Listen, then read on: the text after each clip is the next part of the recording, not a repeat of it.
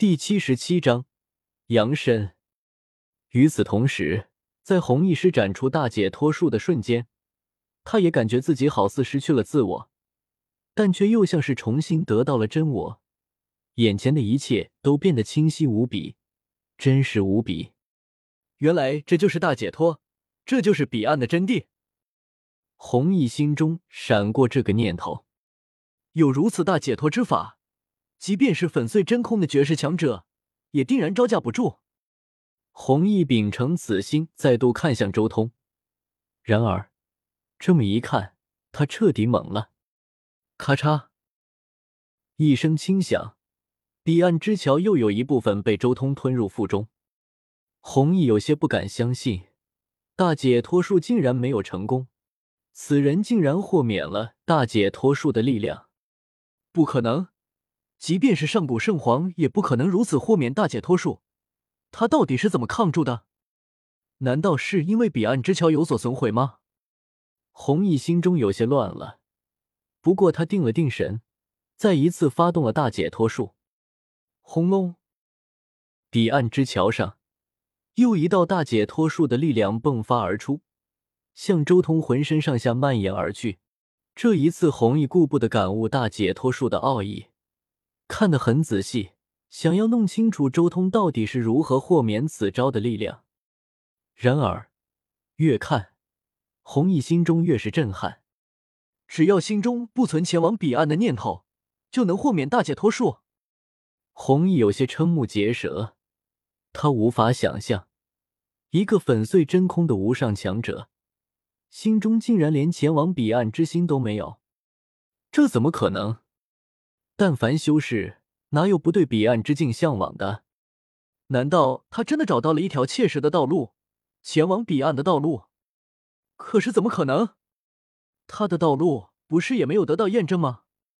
弘毅心中忽然想起周通之前所说的话，心中的震撼越来越多。如果对方真的找到了一条通向彼岸的道路，而且成功的可能性比自己还大。那说不定还真的可以依靠着这种决心和毅力豁免自己的大解脱术，但一想到这里，弘毅的心动摇了。一个比他的道还要接近彼岸的道，这令弘毅感觉自己所做的一切都是无用功，朱子的一切谋算成空，自己的易经已经没有了它的意义。然而，就在弘毅陷入了自我否定的时候，周通却在进一步吞噬彼岸之桥。每吞噬一块碎片，周通都感觉自己的肉身和神魂都在蜕变，他全身上下都在发光，十二万九千六百个窍穴看起来就像是十二万九千六百颗星辰般耀眼。他那九重雷劫的神魂也在发生变化。彼岸之桥消化掉之后，他所蕴含的真气力量大半都被周通的元神所吸收。而就在彼岸之桥被周通吞噬了大半的时候，忽然间，咔嚓！天地众生心间都好似被某种力量给吸引住了。此刻，在他们心中不自觉的显化出了一幅画面，那是一片昏暗的天地，一切都是漆黑的。然而，就在这时候，忽然间，一轮太阳跃出地平线，光辉万丈，化作了宇宙中的唯一。永恒的光辉照耀天地众生。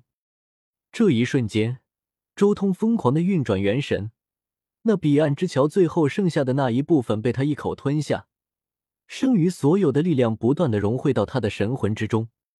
此刻，在弘毅眼前，周通的身形不断的拔高、拔高再拔高，最后突破了一个极限，化作了一颗烈阳，浮现在他心间。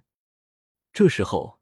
周通的蜕变也达到了一个极致，元神化作烈阳，照耀天地。这一刻，大千世界似乎因他而生，天地规则因他而变。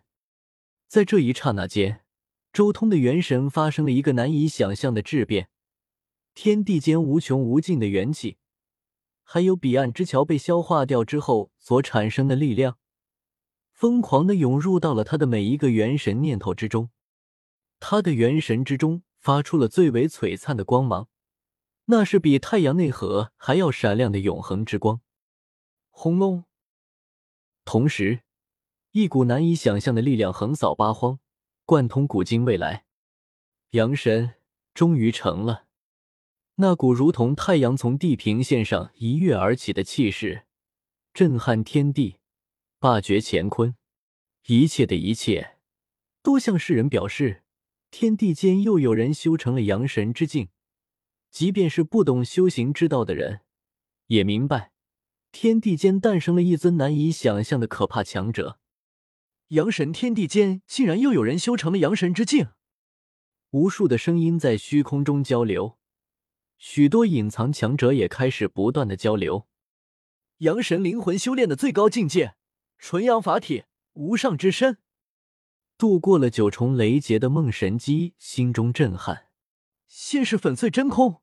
如今又是阳神，一日之间，天地间竟然出现了如此可怕的变故，难以想象。起源之地，长生大帝再一次睁开了眼睛，轻笑道：“天地间又有人修成了阳神，而且还不是朱子。看来朱子确实败了！也不知道这个变数到底是什么样的人物，真是期待他走到我的面前。”与此同时，另一边。造化道人也睁开了眼睛，天地间又诞生了一尊阳神，而且看气息似乎和之前粉碎真空那人一模一样。同时成就阳神和粉碎真空这一纪元，又诞生了一位至高的存在。造化道人确实有些感慨，单纯的阳神和粉碎真空虽然也强绝一世，但对他来说却算不得什么。他真正看重的也只有这种同时具备阳神和粉碎真空之力的存在。这一纪元能修炼到这一步的，也唯有长生大帝、造化道人、圣皇盘以及圣皇元这四人而已。如今又要多出一人来了，这就是粉碎真空和阳神境界结合之后的状态。周通静静的感受着自身如今的力量，他感觉。融合了粉碎真空和阳神之后的力量，已经很接近遮天世界自己本尊在正道之前的力量了。神魂修成阳神，肉身修成粉碎真空，两者合二为一。周通能感觉到自己的神魂和肉身正在重新交融，化作一个全新的整体。虚和实，阴与阳，礼和表，到了我如今这种境界。阳神世界的修炼体系也算是走到了尽头了。周通沉吟了一阵，随即摇了摇头。